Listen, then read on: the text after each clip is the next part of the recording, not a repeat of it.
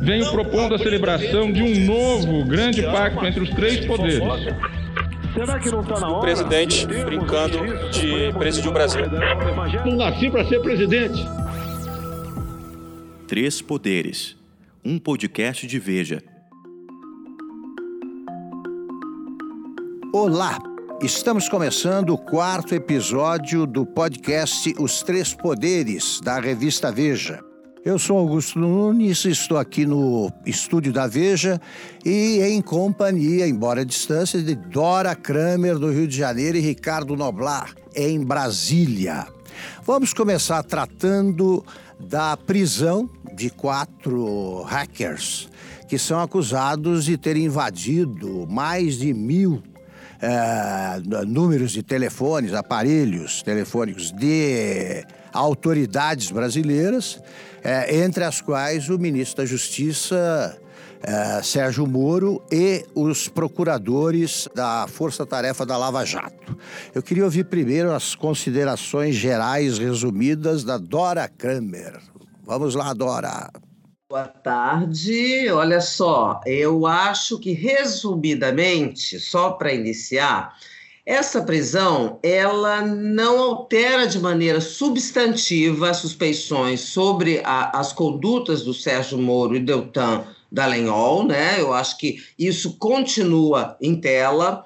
Essas prisões também não colocam em xeque a questão da liberdade de expressão, ou seja, o direito do site ou de qualquer publicação que seja de uh, uh, publicar o que considera notícia, e também ao sigilo da fonte, que é uma garantia constitucional.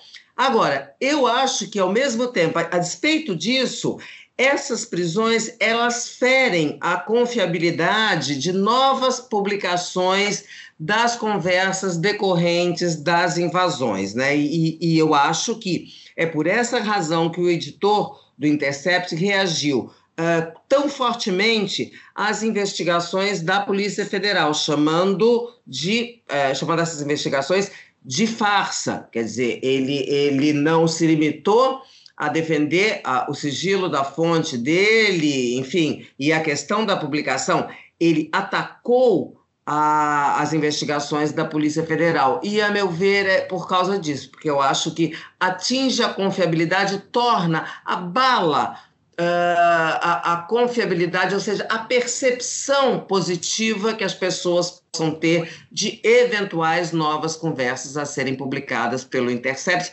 decorrente dessas conversas invadidas. Ricardo Nablar.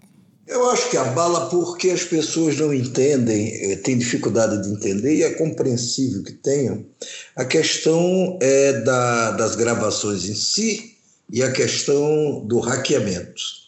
É, quando nos Estados Unidos um professor subtraiu os chamados documentos do Pentágono de arquivos secretos do governo americano, é, foi é, é, é, é não só a publicação desses documentos pelo New York Times foi contestada pelo governo legalmente, não sei o quê, como se também tentou uma campanha de descrédito daqueles documentos publicados, porque aquilo teria sido obtido por meios é, ilegais ou controversos ou polêmicos, uma vez que eram documentos que deveriam permanecer secretos. Uma coisa é você publicar é, informações obtidas por meios até, vamos dizer, irregulares ou pretensamente irregulares, como alguém te dá um documento secreto, a outra coisa é a credibilidade ou não daquilo que você publica. Se espera que é, qualquer órgão de imprensa qualquer veículo de comunicação que receba informações desse tipo, seja via hackers, coisa que o Intercept não confirma que recebeu, mas aí eu acho que é uma cautela da parte deles para não se comprometer, seja qualquer outro meio, é, tem que ser checado. Tem que a credibilidade desses documentos tem que ser posto à prova.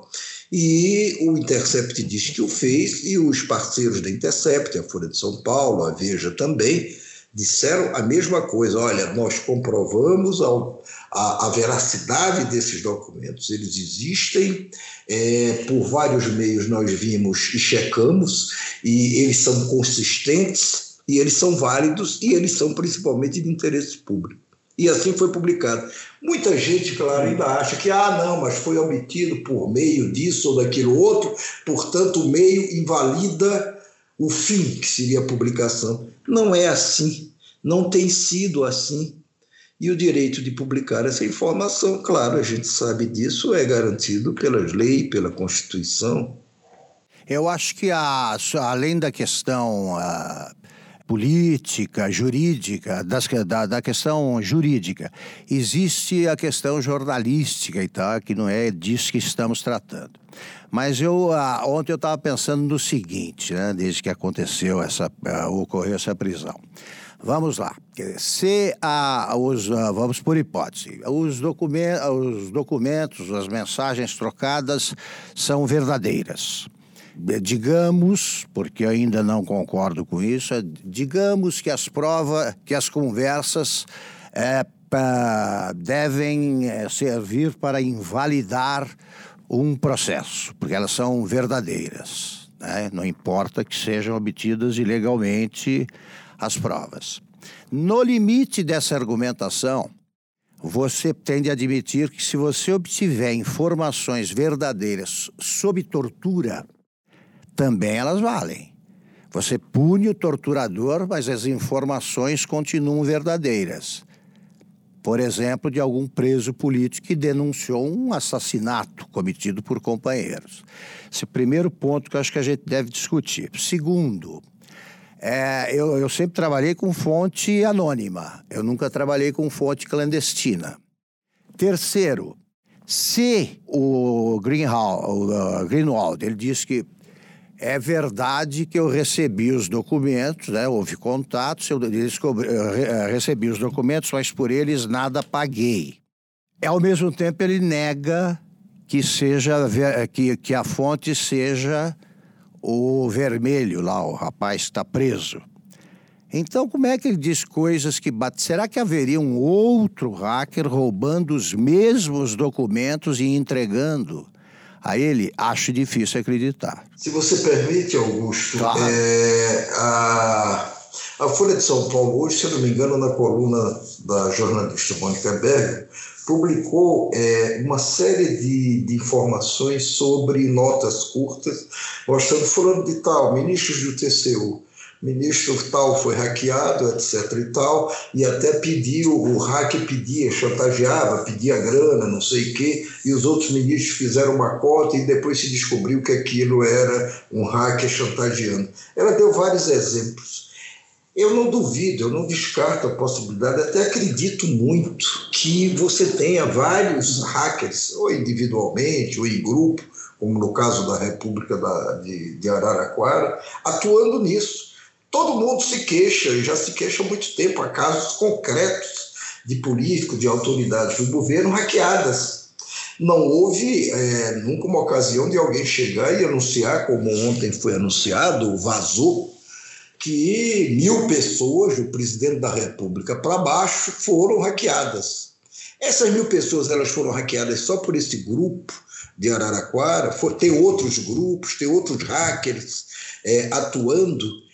A, a hipótese mais provável que eu acho é de que tem vários grupos ou vários hackers atuando. O, o, o ministro Gilmar Mendes, por exemplo, do Supremo Tribunal Federal, e todos lembramos disso, pelo menos duas vezes foi grampeado Antigamente se falava em grampo, agora em hackeado ou hacker. Mas, enfim, foi grampeado em conversa com Demóstenes Torres, que era um senador, que depois até acabou caçado, e em conversa com o então senador Aécio Neves, que pedia a Gilmar uma ajuda para ganhar uma votação lá interna do Senado.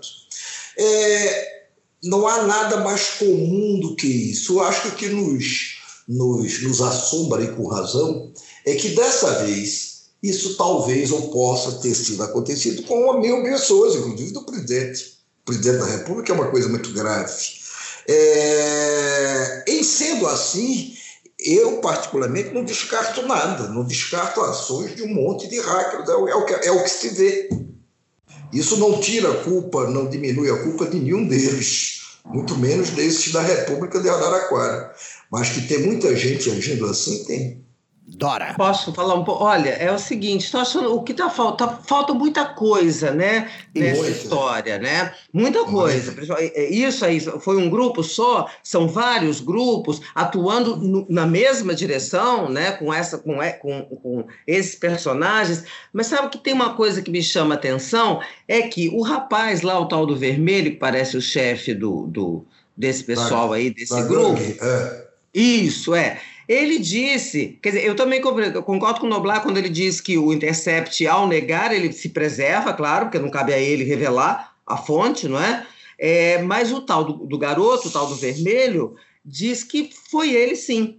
Ele, ele que deu e tal, e que não cobrou nada, e, enfim, fez por diletantismo. E eu fico me perguntando: Será que há um mandante desse crime e esse pessoal, ainda que sejam que, que haja outros executores de em outros grupos, mas vamos falar desse que esse é que foi preso e que está em tela e que nos interessa. É, será que esse pessoal, porque há, há, muita, há muita piada na internet dizendo, imagina, isso não seria possível com uma rapaziada ali de fundo de quintal.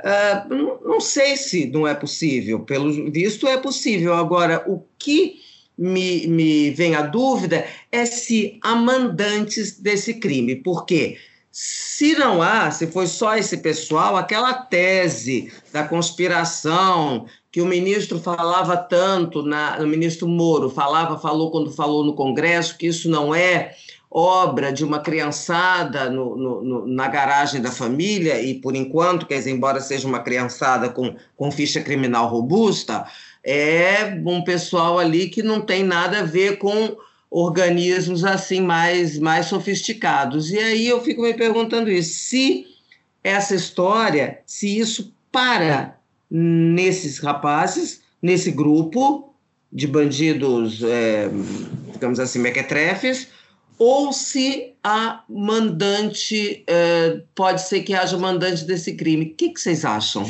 Eu acho, é, é, desculpe interromper, ou atropelar. Não, você não está me interrompendo, eu fiz a não, pergunta. Não, não, eu tô, eu tô interrompendo talvez o Augusto. Não, não, não, eu sou aqui modera, eu sou o moderador. O moderador, tá Razoavelmente moderado. Vai nessa. O que eu pensava, o que eu penso a respeito disso é o seguinte: nada pode ser descartado. Tudo tem que ser investigado à exaustão. Acho até que esse vazamento de informações, olha, a polícia prendeu e tudo bem, até poderia ter acontecido, a polícia prendeu. Acho que isso deveria ter sido preservado mais é, prendeu, etc. São quatro hackers suspeitos de terem hackeado, etc. e tal, e não tem ido muito além para não criar essa balbúrdia, esse tumulto, esse espaço para especulações de um lado e de outro, e de aproveitamento político também de um lado e do outro. É, nada pode ser descartado, e mais do que isso. Eu acho que ao fim e ao cabo dessas investigações, tudo tem que ser revelado. Eu lancei até uma campanha ontem no meu Twitter que é divulga tudo já. Já talvez seja exagero. Já quando concluir as investigações. As pessoas têm direito de saber das coisas.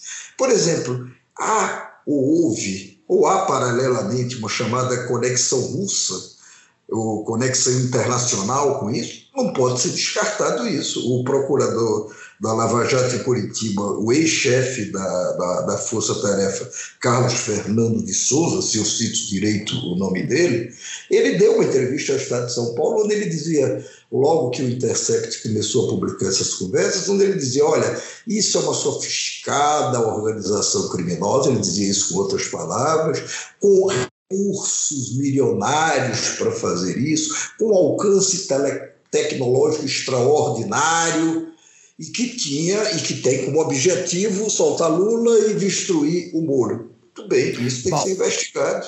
Eu acho, eu acho, Noblar, é do que você adora é, dizer, o seguinte, que fica claro que as investigações estão apenas no começo, que é, tem que saber, tem que se investigar esse grupo para saber se ele tem este tamanho é, ou é maior, se há mandantes, é, quais são os outros grupos em ação.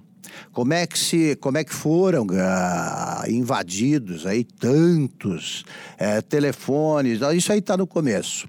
Eu queria só que a Dora comentasse, porque falávamos antes do programa sobre isso, a, a tua, o teu último comentário que você disse que tudo deve ser revelado. Eu, por exemplo, acho que precisa tomar cuidado, né? Porque esse material pode envolver até conversas íntimas e tal. É, há que ter critério, né? Quando eu, é, quando eu disse tudo, eu quis dizer tudo que fosse de interesse. Perfeito, perfeito. Agora eu queria que a Dora comentasse o, o fato de o Sérgio Moro ter uh, uh, conversado com. Uh, pessoas que foram hackeadas e ter eh, ensaiado a queima, a destruição da, da, da, do material apreendido. Eu acho que o ministro Moro aí deu uma pisada na bola considerável, viu? E ele reduziu o efeito do que poderia ser visto como uma vitória para ele ao avisar parlamentares, magistrados, enfim, pessoas que estão envolvidas numa investigação que é, em tese, sigilosa e também, mais grave, o fato de ter dito para uma delas que ter defendido, uh, ter dito que as, as conversas seriam apagadas, as, as conversas seriam destruídas. Aí há vários aspectos. Primeiro, que isso é incongruente com ele mesmo, Moro, porque foi no Congresso e disse várias vezes que era preciso, desafiou o, o, o, Intercept a publicar todo o material, defendeu que esse material fosse todo aberto, entregue às autoridades, e agora ele defende que não sejam nem periciadas, quer dizer, defendeu nesse telefonema, porque já houve um providencial recuo. E essa questão de é, todo mundo sabe, quer dizer, pelo menos a gente fica sabendo, porque o noticiário foi bastante detalhado em relação a isso, que o destino das provas, o destino dessas conversas cabe ao juiz decidir. Uhum. E aí o ministro Sérgio Moro agiu ao mesmo tempo como vítima, como juiz, como chefe das investigações, e eu acho que no limite, se isso continuasse, se não houvesse esse recuo, com nota da Polícia Federal e nota do próprio Ministério da Justiça esclarecendo isso, no limite, ele estaria uh, passível de ser até suspeito de, de obstrução de justiça por defender a destruição de provas. Então, acho que aí a atuação do ministro Sérgio Moro nesse aspecto foi muito ruim para ele mesmo. Mas ele recuou, né? Como você registrou. Concordo com o que você disse. E, ah, e, também faço só um reparo, Dora, eu, eu não o trataria como chefe da Polícia Federal, embora ela seja tecnicamente ligada, é, é subordinada ao Ministério da Justiça, porque desde o, os tempos em que o ministro era o Zé Eduardo Cardoso, eu acho que a Polícia Federal tem mostrando, vem demonstrando que ela investiga qualquer caso mesmo, seja quem for o ministro, né? Tá certo, eu falei do ponto de vista assim, hierárquico, mas aí do ponto de vista, digamos, só formal. Você tem razão, na prática, é, você tem razão. Noblar, algum comentário sobre esse esse aspecto da. da... Veja, eu, eu, acho que te, eu acho que tenho. Eu acho, quer dizer, deixando de lado o que a Dora já disse, e que eu concordo com ela, do, do, do comportamento do Moro ao se antecipar e dizer que poderia destruir provas, etc. E, tal. É, e além disso, eu acho que talvez eu acrescente o seguinte: olha, o Moro. É, lembra quando o presidente Jair Bolsonaro foi ao Japão para aquele encontro do G20, é, uhum. foi o presidente Bolsonaro que espontaneamente, sem que ninguém lhe perguntasse a respeito, lá no meio de uma entrevista, disse: Não, mas o ministro Sérgio Moro me deu ontem um relatório, é, me fez um circunstanciado relatório sobre as informações que a Polícia Federal é, está investigando e o que é que ela já apurou. Se eu não me engano, era em relação à questão dos laranjas do PSL Posso estar citando de memória errado, mas eu acho que era sobre isso. Ora, mas vem cá, não é papel do ministro da Justiça e ao presidente da República antecipar informações sobre uma investigação em curso da Polícia Federal. Não, ele tem que dizer que há uma investigação, né, Noblar? Até aí não Dizer que há uma investigação é uma coisa, colocar é. o presidente ao par das informações que estão sendo coletadas pela Polícia Federal ou que já foram coletadas até aquele momento é uma outra coisa muito diferente. muito diferentes. Ele não pode fazer isso. Como ele também não poderia ontem ter ligado para as pessoas e dito: olha, está aqui, você foi citado, não sei o quê. O, o, o, o inquérito corre sigilo de justiça. Ah, mas peraí, se você está na lista, você não acha que tem que saber? Porque há jornalistas também. Não, não, não, não. Não? Não, a, a, não, não, não, claro que não. Quer dizer, eu imagino que você não pode chegar uma lista que não se sabe qual foi ainda, claro que certamente essa altura o ministro Moro deve conhecer pelo menos uma parte dela, já que são tantos nomes, é, talvez uma parte ele conheça, mas ele não pode pegar o telefone e ligar para o presidente da Câmara, para o presidente da República, quem quer que seja, dizer: olha, teu nome está lá na lista, você foi hackeado.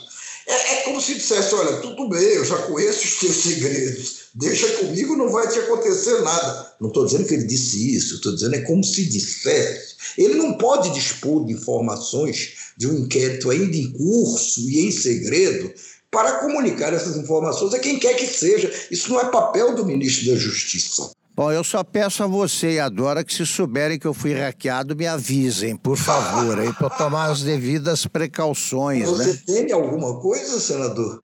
Olha, só posso aparecer xingando a mãe, né? Como a gente faz quando está conversando com um irmão e tal. Não, mas eu acho o seguinte, que quanto ao caso da divulgação da lista, falando seriamente, a lista deveria ser divulgada porque ela é uma, quando se estiver a coisa consolidada, é fundamental porque ela, é, ela indica as razões do hackeamento também. Se você não, não tiver lá o que é provável, ninguém ligado formalmente ao PT, Aí o PT tem menos um motivo, pelo menos, para não aparecer amuado com a, a, história, a versão, sei lá, se é notícia ou não, se é correto ou não, dizendo que o pessoal queria procurar o PT para oferecer o material. Ora, se eu roubo uma joia numa joalheria, eu vou ao receptador de confiança. O PT tem um passivo que o torna forte candidato a receber informações que prejudiquem adversários. O passivo de uso de dossiês, é isso? Exatamente.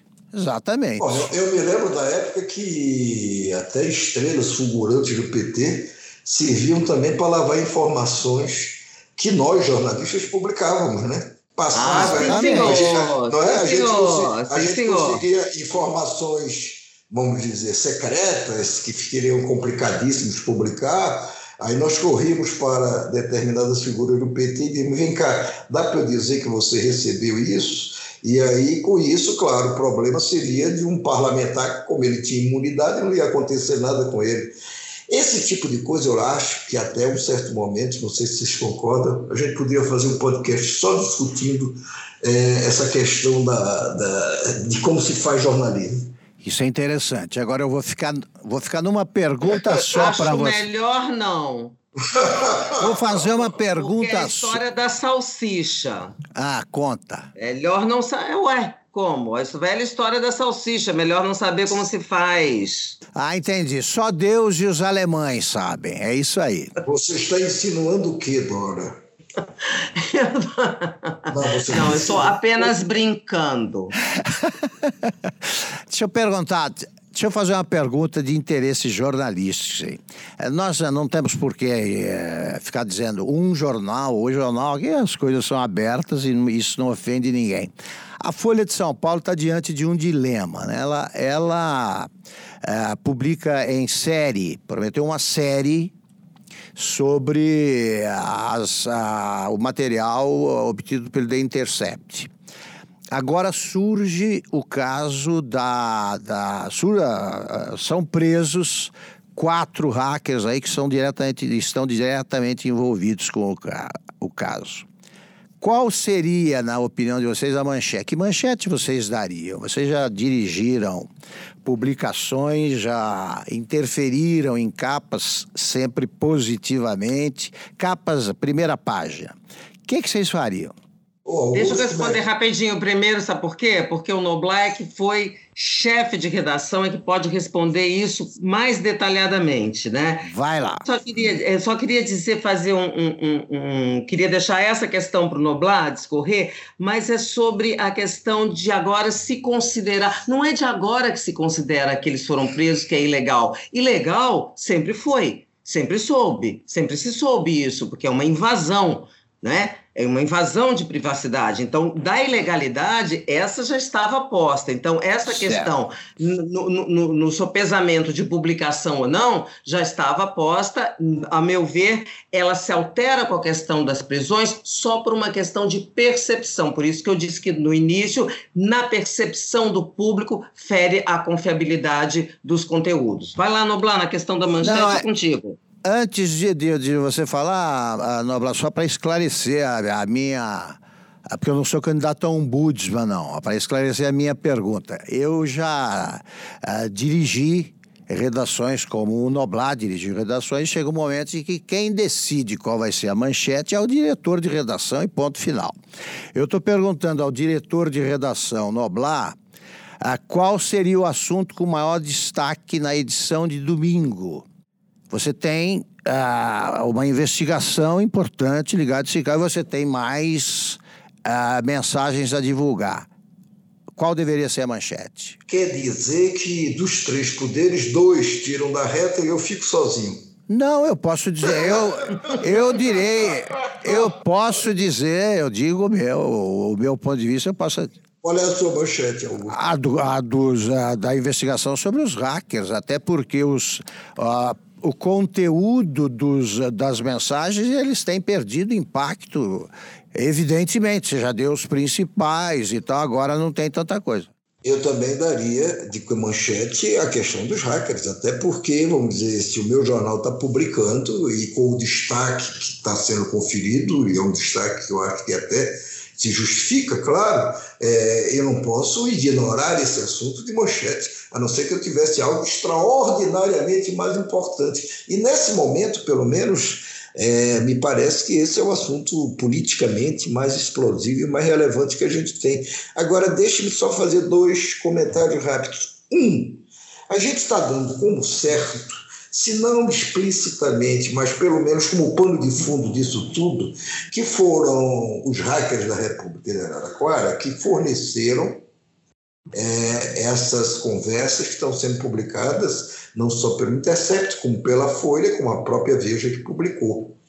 O, hoje, é, daqui à distância, lendo a, a, a edição da, da Veja e, a, e, o que está no, no, site da Veja, está dito ali que, segundo o, o, o editor-chefe do, do Intercept, é, e ele publica um diálogo que ele teve com o suposto informante dele, onde o informante diz: Olha, não fomos nós que invadimos o, o, o celular do, do, do, Moro, até porque nós somos profissionais, nós não iremos. Peraí, mas ele se refere à invasão de 4 de junho.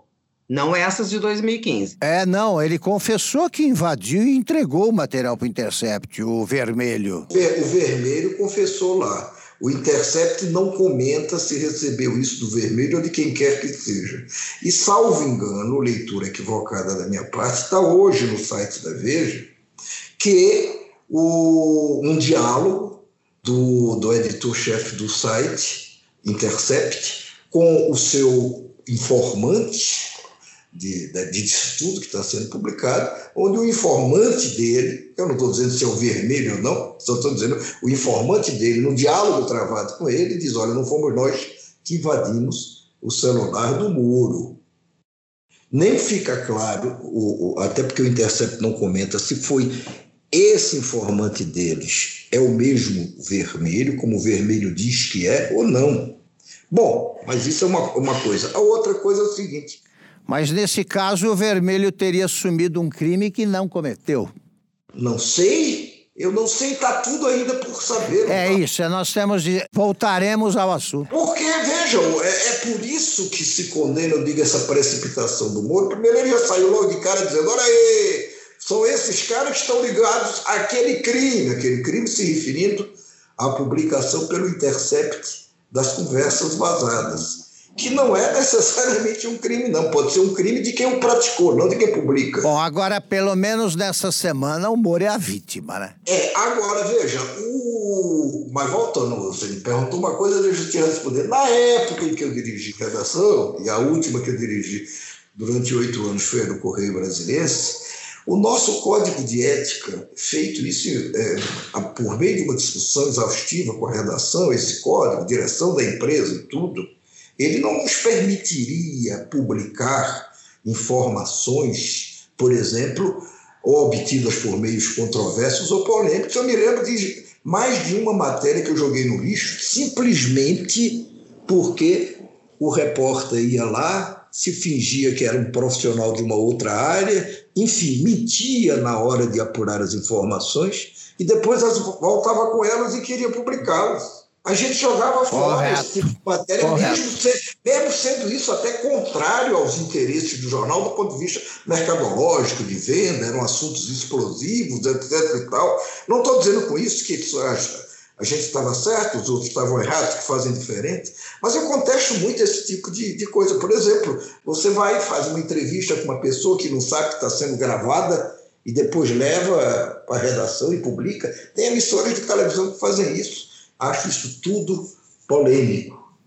Eu quero Bora. apoiar, eu quero apoiar muito esse tipo de posição, porque isso é muito comum de acontecer. Eu vi muito quando frequentava a redação e acho que realmente isso não é papel da gente. Eu me lembro, eu não consigo esquecer, me impressionou muito um trecho do filme Todos os Homens do Presidente sobre a apuração do caso Watergate, quando os dois repórteres, eles levaram muito o telefone na cara, porque eles ligavam para as pessoas até achar aquela fonte, o garganta profunda, querendo checar informações, sempre se identificavam como Carl Bernstein ou Bob Woodward do Washington Post e muitas vezes levar um telefone na cara. Mas, enfim, é mais difícil, dá trabalho, mas é o mais correto. Também concordo plenamente com isso e, e acrescento que nós nunca pagamos por informação, né? Nunca, nunca.